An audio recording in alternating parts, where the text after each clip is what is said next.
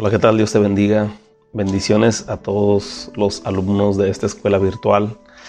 De ahora en adelante les voy a llamar alumnos porque yo sé que cada uno de ustedes que sigue eh, esta enseñanza fielmente y que busca en su corazón el, el deseo de aprender más del Señor, obviamente pues es un alumno, somos alumnos, somos discípulos Queremos aprender más del Maestro, del Señor Jesús, todo lo que Él nos enseñó, todo lo que dejó a través de su palabra. Y quiero decirte que estoy muy agradecido por todas las personas que nos siguen muy de cerca con este estudio, estos comentarios bíblicos, porque yo sé que vamos a aprender todos juntos la enseñanza, los principios, el contexto histórico de lo que se ha hablado y quiero iniciar esta semana también eh, con este estudio. Quiero desearte que tengas una excelente semana, que, que Dios te ayude en este tiempo a poder alcanzar las metas, todo lo que el Señor tiene para tu vida y que cada enseñanza, cada semilla, cada eh, estudio que se dé a través de este medio pueda quedar sembrado en tu corazón, pueda dar fruto al ciento por uno y que tú puedas compartir ese fruto con las demás personas, con la gente que te rodea, porque lo más importante no es únicamente llenarnos de conocimiento, sino llevar a las personas a que conozcan a Cristo, al arrepentimiento y al perdón de pecados. Jesús enseñaba, Jesús sabía y enseñaba para que las personas pudieran alcanzar la salvación, para que llevarlos hasta el punto donde ellos entendieran que tenían una necesidad importante de Dios y así ellos se pudieran arrepentir. ¿no? Entonces, ahorita seguimos eh, con uno de los, eh, sermones más grandes que dio Jesús, el Sermón del Monte, y me gustaría iniciar con una oración, me gustaría iniciar este tiempo. Eh, con una oración. Si tú puedes orar ahí donde tú estás, te pido que me acompañes. Y si puedes cerrar tus ojos, cierra tus ojos. Señor, te damos gracias. Gracias por tu amor, por tu misericordia. Gracias por tu enseñanza.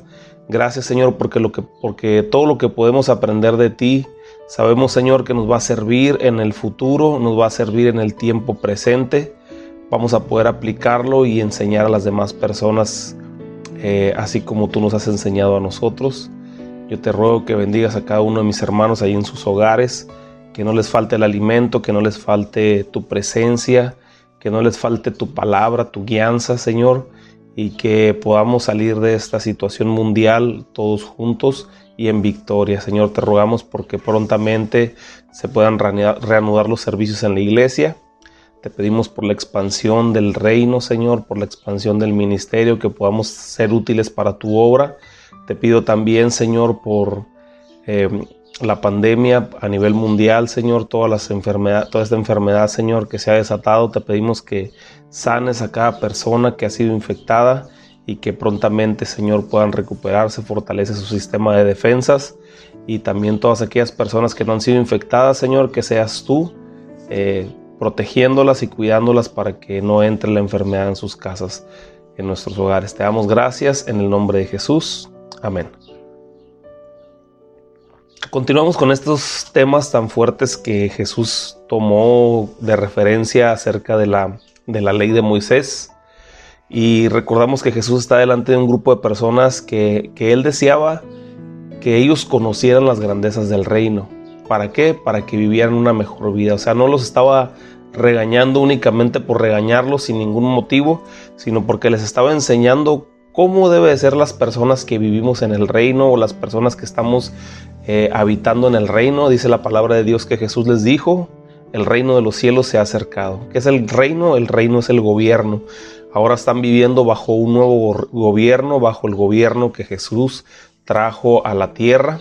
Y él quería en su corazón, él deseaba que todas las personas estuvieran firmes, caminando con esa convicción en su corazón, puestos los ojos en Jesús, en Él, en el autor y el consumador de la fe, y que a través de todas las enseñanzas que ellos habían recibido desde el Antiguo Testamento, que empezaran a tomar sentido su perspectiva, su posición sobre todas las leyes y mandamientos que ellos seguían al pie de la letra, pero muchas veces de una forma, de una forma tradicional de una forma religiosa, no de verdad en la intención de su corazón. Entonces, la clase pasada yo te comentaba de la posición de Jesús con respecto a lo que cae en la categoría del adulterio. Ahorita vamos a en el encabezado de tu Biblia, estamos recuerda que estamos leyendo la Reina Valera, dice Jesús y el divorcio. Y, y, de verdad, de verdad, este, me gusta usar esta palabra, es terrorífico pensar que, que se pueda adulterar desde la mente, ¿no? Simplemente decir, o sea, desear, codiciar, y, en ese día pues ya pudiste haber adulterado, ya, ya, ya, pudiste haber pecado y pues ahora sí que necesitas arrepentirte porque todo viene desde nuestra mente y baja nuestro corazón. Entonces es muy, muy, este, muy de terror el pensar que todos los días podemos estar viviendo en adulterio si nosotros no tratamos de educar nuestra mente, si no buscamos la santidad del Señor. Y el apóstol Pablo lo decía, ¿verdad? Buscar tener la mente de Cristo, que es una mente pura, es una mente santa. Ahora vamos a entrar en el tema del divorcio. Y aquí muchas personas me han preguntado con muchas dudas a lo largo de mi, mi vida, eh, desde, desde, que soy pastor. Eh, cuándo sí y cuándo no aplica el del divorcio. Así que vamos a ver lo que dice la palabra de Dios y qué en realidad es lo que importa en todo lo que, en todo lo que vamos a, ver, ¿no? O sea, que en, la palabra de Dios es lo que importa, o sea, no, importa tanto un, este, una perspectiva humana, sino lo importante es la perspectiva que, que nosotros podemos ver desde el punto de vista de la escritura, ¿no? Entonces el versículo 31 con el que iniciamos la clase el día de hoy dice, también fue dicho, cualquiera que repudie a su mujer, dele carta de divorcio. Eso es lo que se escuchó desde la antigüedad, ¿no? Lo que, lo que las personas que conocían eh, la ley de Moisés sabían, que son las personas que estaban ahí enfrente de Jesús en ese momento y todos habían escuchado todo eso. Pero yo os digo que el que repudiase a su mujer, coma, a no ser por causa de fornicación, hace que ella adultere y el que se case con la repudiada comete adulterio. Entonces, aquí lo importante es que tenemos que irnos al mandamiento original que fue dado por Moisés desde, eh, desde 1500 años antes de Jesús. ¿no? Entonces aquí lo, lo vamos a encontrar en Deuteronomio capítulo 24 y dice 24 versículo 1 dice, cuando alguno tomare mujer y se casare con ella, si no le agradare por haberse hallado en ella alguna cosa indecente, le escribirá carta de divorcio y se la entregará en su mano y despedirá y la despedirá de su casa y salida de su casa podrá ir a casarse con otro hombre.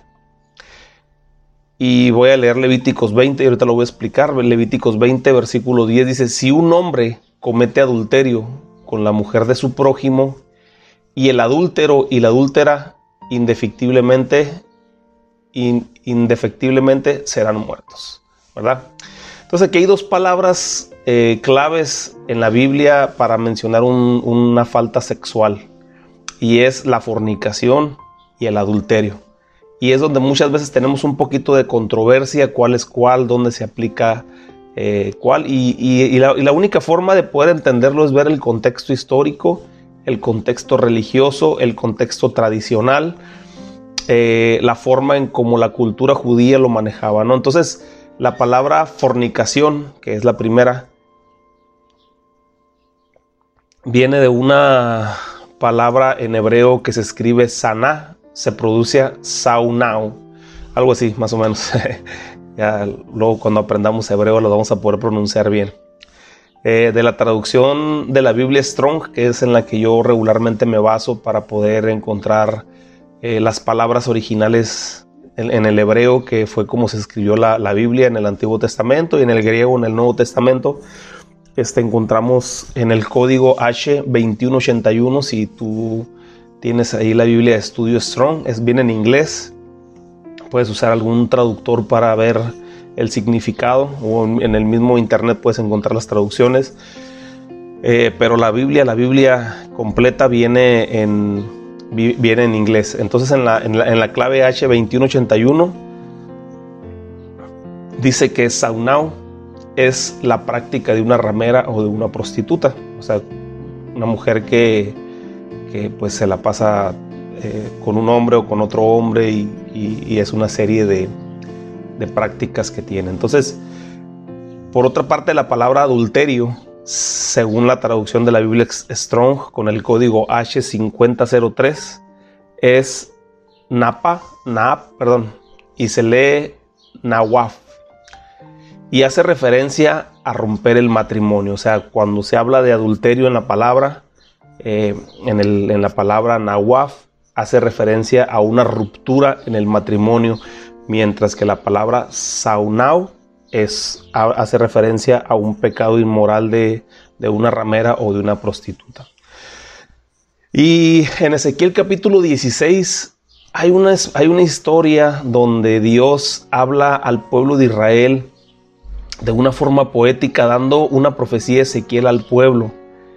Y describe Dios cómo el pueblo escogido de Israel, Él lo tomó para que fuera como su novia y eh, habla de un compromiso. Ahí en la palabra, ahí, podemos encontrar en uno de los versículos donde dice, yo te tomé cuando eras joven y te agarré y, te vestí, te puse eh, eh, ropa preciosa, este, hice un pacto contigo y nos comprometimos para, para, como el noviazgo se utilizaba en aquel tiempo, ¿no? Aquí describe las dos etapas que, habla, que hablaba sobre el cortejo de una persona judía a una mujer, ¿no? Cuando se quería casar con ella, que era el compromiso y, la boda después de eso. No sé si te acuerdas que una vez lo mencionamos en una de las historias de, de, Mateo, del mismo estudio, cuando hablábamos de la vida de José y de María, los padres de Jesús, que el novio y la novia firmaban un documento de compromiso antes de casarse pero aún no podían vivir juntos, sino que el novio se iba a preparar una morada, se iba a preparar todo lo necesario, todo lo que la novia ocupara para poder ir a vivirse con él. Él construía la casa, la mueblaba, eh, llevaba todas las provisiones, todo lo que iban a ocupar para poder vivir juntos después de que se casaran. Pero antes de eso ellos ya habían hablado y habían ido ante, ante unos testigos y habían firmado un documento donde se puede decir que que ellos hacían el compromiso de que ya no iban, ya no iban a andar cortejándose con otros y, ya se iban a, se prometían fidelidad, ¿no? Entonces en esa etapa, pues el joven se iba a preparar la, la morada para la mujer y la mujer se iba a su casa con sus padres, mientras el padre del novio le enviaba a la novia, a la futura nuera, le enviaba eh, las cosas necesarias para que ella se fuera preparando para la boda, ya sea ropa, le, enviaba accesorios. Y entonces después de un tiempo, cuando ya los dos estaban, eh, ya, había pasado algún tiempo y el joven ya más o menos tenía la casa lista, dice que el único que sabía cuándo iba a ser la boda era el padre. Entonces él de un día para otro le podía decir al joven, ¿sabes qué? Tráete a la novia, ya están los invitados, ya está la comida y, este, y vete por ella para que ya se casen. Entonces el único que sabía a ciencia cierta eh, exactamente el día era el padre. Entonces la novia tenía que estar siempre preparada, ¿no? Siempre tenía que estar lista, limpia, este, eh, vestida para que nomás llegara el novio y la recogiera, ¿no? Algo similar a lo que, a lo que Jesús nos enseña acerca de las diez vírgenes, ¿no? Las cinco prudentes y las cinco imprudentes, ¿no? Que debemos como iglesia, que nosotros somos la novia de Cristo, el estar listos para que en cualquier momento, cuando sea la decisión de que nosotros seamos levantados con Cristo, estemos preparados. Entonces, eh, más o menos aquí, y Ezequiel lo menciona en esta escritura, si tú lo puedes leer ahí en tu casa, ahí de, tarea, en el transcurso del día, lee la historia de Ezequiel, es una forma poética en que, en que Ezequiel le da la palabra al pueblo de Israel y entonces le dice pues que, que Dios la había tomado como novia y que la había vestido y que le había dado cosas preciosas y que se habían comprometido.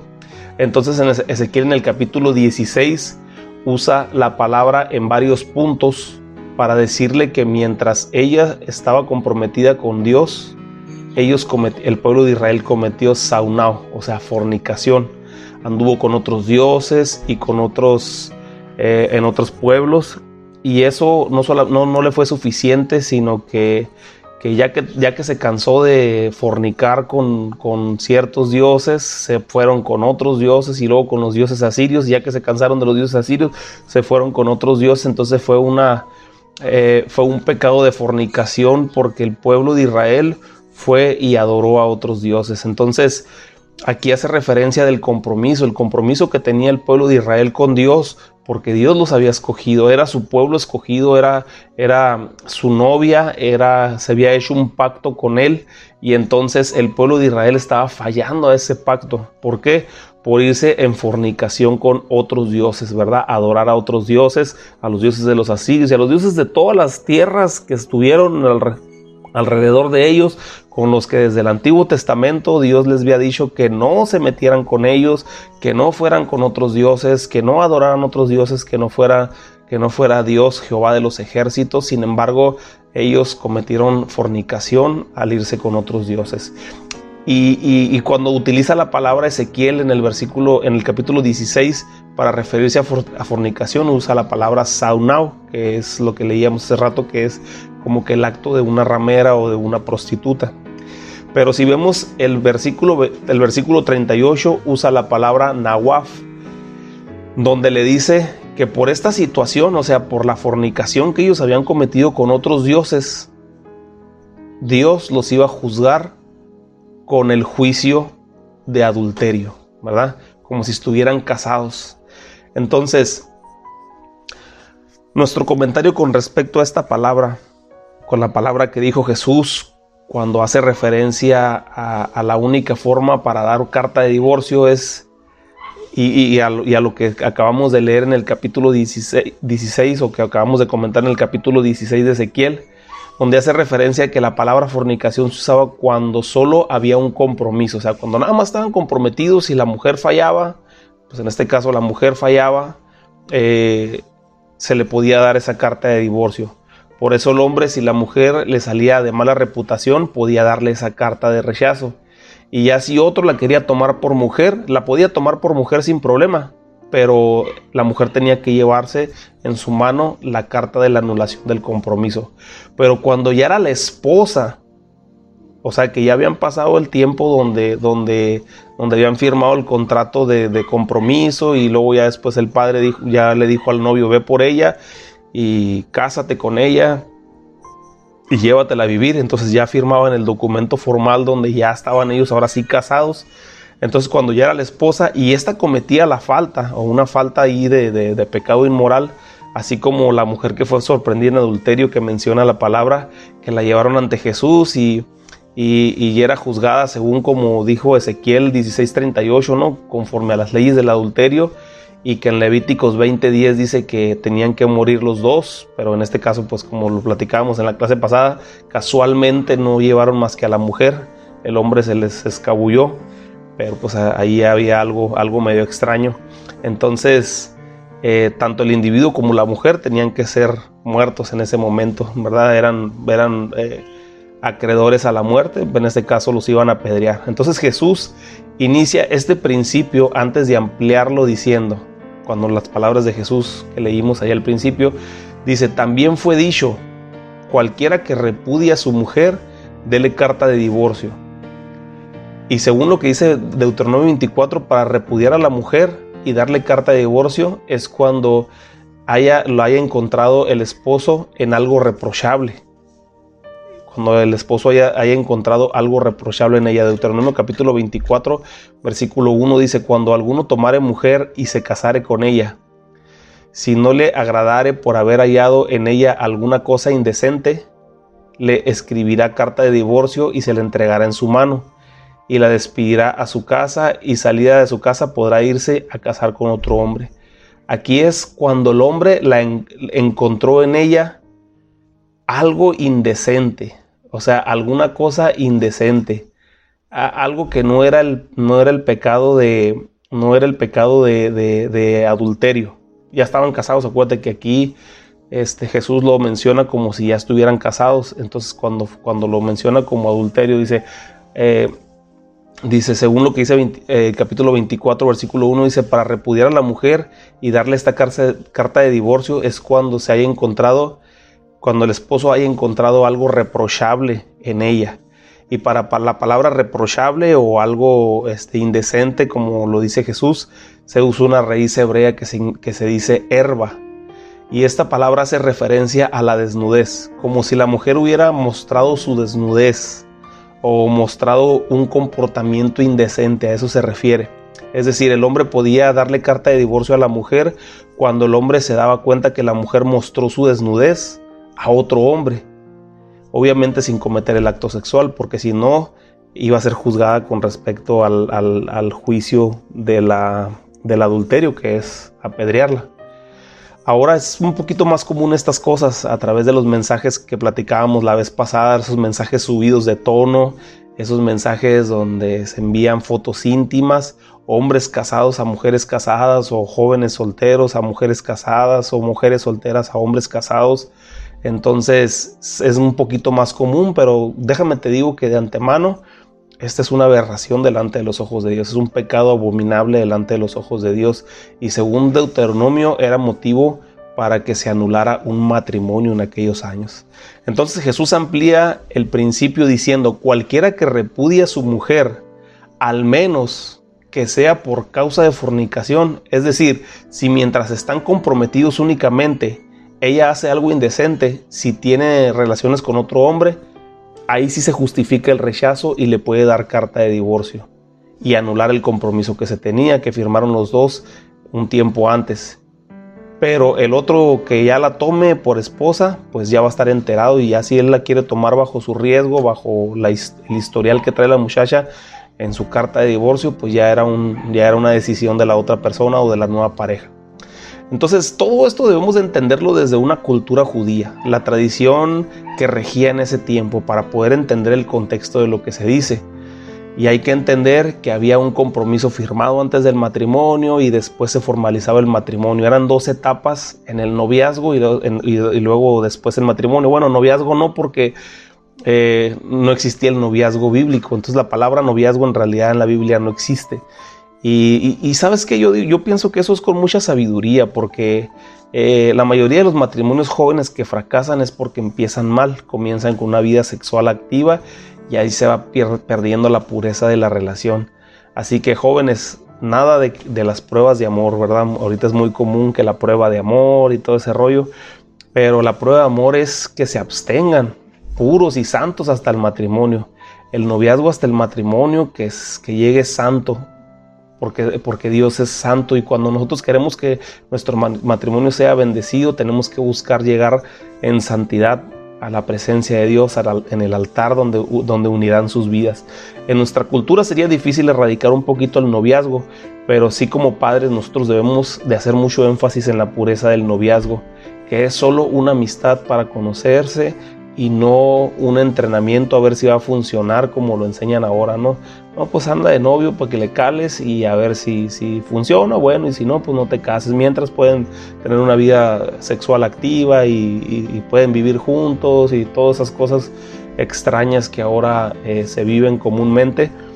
Este, eso, todo eso no, no, está aprobado por Dios, ¿no? Entonces, regresando al principio de Jesús, es eh, que Jesús estaba ampliando, si ya están casados, y, ya te enfadabas de tu esposa o estás enfadado de tu esposa porque no sabe cocinar, porque te hace enojar mucho, porque es muy celosa, eh, o estás enojado o, enfadado de ella porque siempre que llegas a tu casa siempre está enojada o siempre está de mal humor y, de repente pues ya pasaste por algún lugar o conociste a una persona en el trabajo o conociste a alguna persona en algún lugar donde tú te relacionas, en algún club social o en, en alguna parte, ¿no? Y entonces tú dices, ¿sabes qué? Allá había una mujer que me trataba bien, entonces voy a dejar a mi esposa por irme con esta mujer. Entonces ahí no aplica, porque si tú dejas a tu esposa y te vas con otra pareja y tu esposa se va con otra pareja también, tanto tú como ella están adulterando y están haciendo adulterar a las otras personas que que, que, se están uniendo tanto a ti como a tu esposa, ¿verdad? ¿Por qué? Porque no hay un, no hay un, este, un, un motivo que justifique la separación, que, un motivo que justifique el divorcio, ¿verdad? Si simplemente por, como ahorita eh, es muy común que en el registro civil digan que, ¿por qué te divorciaste? No, pues por incompatibilidad de caracteres, ¿verdad? Es un término muy extraño que ahora se usa y que, eso verdaderamente no, no, no aplica, no aplica con las leyes del Señor, con las reglas que el Señor pone, ¿verdad? Aquí no hay nada de eso. Si tú te separas de tu esposa nomás porque ya no, ya no se cayeron bien, porque se enojan cada rato, porque ya están enfadados los unos de los otros, porque ya cayeron en en monotonía, ya cayeron este, eh, en, gritarse, en decirse groserías, en maltratarse. Y dicen, no, pues yo cada quien por su lado, no aplica, ¿verdad? Si quieren quedarse solos, pues adelante, pero si no, eh, tienen que respetar, tienen que respetar y, y aquí es donde tienen que buscar la restauración de parte de Dios. Entonces, en este tiempo podemos entender lo que decía Levíticos 20:10 cuando hablaba de la muerte que es una muerte espiritual. Esto quiere decir que si nosotros cometemos adulterio, o sea, es decir, al estar casados y tenemos una relación con otra persona fuera del matrimonio, delante de los ojos de Dios, estamos muriendo, pero en una muerte espiritual. ¿Verdad? Quiero decirte que tú tienes un brillo especial, un brillo de vida cuando estás haciendo bien las cosas delante de los ojos de Dios. Y eso le puede hacer atractivo a hombres, al hombre o a la mujer, ¿verdad? Si eres hombre, tu brillo, el brillo que Dios te da por hacer las cosas bien, eh, la felicidad que tienes tú por estar bien con tu esposa, por estar bien con tus hijos, por la alegría que te da el servir a Dios, pone un brillo especial en tu cara. También como mujer, eso te hermosea, te hermosea el rostro, el que, el que estés bien con tu esposo, el que estés bien con tus hijos, el que estés sirviendo a Dios con todo tu corazón, te hermosea y te da un brillo especial. Y entonces es cuando el enemigo a través de un joven o una joven o, otra persona que está casada con otra persona, ¿verdad? Trata de, de seducirte para hacerte caer. ¿Por qué? Porque el brillo que tú emanas es atractivo. ¿Por qué? Porque como decía un predicador, ¿verdad? La, ropa que te quiere quitar no es la ropa física, sino es la, la, ropa de gloria, la investidura de gloria que Dios ha puesto sobre tu vida. Por eso tiene uno que estar bien atento, bien alerta, preocupado siempre por tener una buena relación, primeramente con Dios, doblar tus rodillas antes de salir de tu casa porque el enemigo puede empezar a hablarte al oído. Dice la palabra de Dios que él usa sus maquinaciones, ¿verdad? Entonces empieza a hablarte al oído y te dice, mira, pues tú estás guapo, mira, este, estás joven, estás atractivo, mira cómo se te queda viendo la persona esa, tú tienes posibilidad con esa persona y entonces tú empiezas a creerte esas mentiras del enemigo y es cuando tú puedes acceder a, a caer en las garras del enemigo, pero lo que está viendo esa persona está viendo la luz que tú emanas de parte de Dios, el brillo especial, el brillo que tú puedes tener porque Dios está poniendo algo especial en tu vida, porque estás buscando la santidad, porque no has corrompido tu matrimonio, porque no has fallado, porque no has pecado, porque el pecado verdaderamente ensucia nuestro rostro, ensucia nuestros ojos, ensucia nuestra manera de vivir. Y cuando nosotros no, no tenemos ese pecado, por así decirlo, esa falla, eh, hay un brillo especial en tus ojos. Pero una vez que caes, ese brillo que tenías de santidad desaparece. Y tenlo por seguro que terminarás harto, tú y la persona esa con la que caíste van a terminar, hasta te puedo decir que aborreciéndose. ¿Por qué? Porque la carne asquea, la carne asquea porque no es una unión que Dios tiene, no es una unión que Dios está avalando y no puede ser amor porque Dios no está en medio de, de esa unión. Más bien Dios esconde su rostro de esa situación porque Dios es santo y no aprueba ninguno de estos actos. Entonces viene la muerte espiritual. La luz de Cristo que reflejabas se va a consumir Ahora caminarás por un camino desierto, anhelando nuevamente las aguas del Espíritu Santo, las aguas que Jesús dijo que nosotros beberíamos al seguir su palabra y, su instrucción de ser santos y apartados para Dios. Ya no lo vas a tener en tu vida, vas a ser una tierra árida, una tierra sin fruto, una tierra que no, que una tierra estéril, ¿verdad? ¿Por qué? Porque el enemigo te, te va a robar todo, todo tu, tu, tu, tu el proyecto que Dios tenía para tu vida, el enemigo va a tratar de destruirlo. Y cuando nosotros accedemos, accedemos a eso, ¿verdad? Accedemos a, entregarle a Dios sus planes que tenía para con nosotros. Estamos tirando a la basura todo lo que nosotros eh, podemos ser en Dios, ¿verdad? ¿Te acuerdas que dice la palabra de Dios? Que Dios se goza cuando nosotros somos obedientes. El ejemplo es Job. Job dice la palabra de Dios que le dijo, ya, ya miraste a mi siervo Job, hombre recto, ¿verdad? Temeroso de Dios, apartado del mal. Y entonces el enemigo estaba ahí nada más para acusarlo. Entonces cuando tú caes en pecado, cuando tú accedes al pecado que el enemigo te está ofreciendo y caes en adulterio, entonces el enemigo corre rápidamente a la presencia de Dios y le dice, ¿sabes qué? Ahí está tu siervo, mira, ahí está tu hijo. El que tanto este, presumías, ahí está, ¿verdad? Bien derrotado. Entonces, déjame te digo que el enemigo va a tratar de matarte. Ya no es un, ya no te van a apedrear, ¿verdad? Porque pues obviamente las leyes y todo eso, pues es algo mediático, ¿verdad?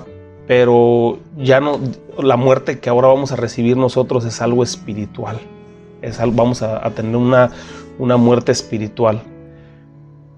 Pero déjame te digo algo, si hay alguien de las personas que están escuchando este mensaje que se pudieran encontrar en esta situación actual, yo quiero decirte una palabra especial, una palabra de parte de Dios, una palabra que Dios eh, quiere porque así está escrito en su palabra. Eh, es una palabra profética porque es palabra que viene en la Biblia. Por eso la palabra, dice el apóstol Pedro, que, que tenemos la palabra profética más segura, ¿verdad? que es la palabra de Dios, la palabra escrita. Entonces es una palabra que viene del corazón de Dios si tú has cometido pecados, si tú tienes fallas, si tú tienes este, eh, te, hacen, te encuentras en esta situación de la que estamos hablando, dice su palabra que si confesamos nuestros pecados, Él es fiel y justo para perdonarnos y para limpiarnos de toda maldad. También dice la palabra de Dios que si su pueblo se humillare y se regresaran de sus malos caminos, Él perdonará sus pecados y sanará su tierra. Esa tierra árida la va a convertir nuevamente en una tierra fructífera, porque Él no desprecia a un corazón contrito y humillado. Así que el único paso para nosotros recibir el perdón de Dios es el arrepentimiento de corazón, ¿verdad? Hemos hablado y hemos definido el arrepentimiento como un cambio radical de actitud. Practicabas el adulterio, tienes que cortar con eso y automáticamente regresar y hacer un, una eh, un compromiso con Dios y empezar a caminar hacia el otro sentido. La carta de muerte que había sido decretada para nuestras vidas por el pecado va a ser anulada y Él te dará una nueva vida. Vete y no peques más para que no te sobrevenga algo peor, dice Jesús. Hay esperanza, tenemos vida, tenemos, tenemos esperanza, todavía hay manera de arrepentirse y recibir el perdón de Dios. Entonces, si tú estás en esta situación, yo te invito que dobles tus rodillas, te humilles delante de la presencia de Dios, le pidas perdón y empieces a caminar en la otra dirección. Entonces como pastor yo te digo que cualquier motivo que no sea que él o ella se fue con otro o cometió un pecado sexual, de ninguna manera es permitido delante de los ojos de Dios el divorcio. De hecho, ante ninguna circunstancia es agradable delante de los ojos de Dios el divorcio. Sin embargo, se abre esta posibilidad cuando es por un pecado inmoral sexual, eh, porque este pecado también es abominable delante de los ojos de Dios. Pero Dios siempre está de acuerdo con la restauración del matrimonio, en el perdón. Si mutuamente la pareja, aún conociendo la situación, conociendo la falla eh, que cometió el hombre o que cometió la mujer, o muchas veces en muchas situaciones que cometieron ambos, pero los dos se arrepienten y se perdonan y entregan su vida al Señor para caminar de una forma, eh, como, dice, como decimos, borrón y cuenta nueva. Dios honra nuevamente ese matrimonio. ¿Por qué? Porque Dios está interesado en el perdón. Así que cualquier circunstancia diferente que puedas eh, que pueda hacer a esta, eh, tienes que llevarla a los pies de Cristo.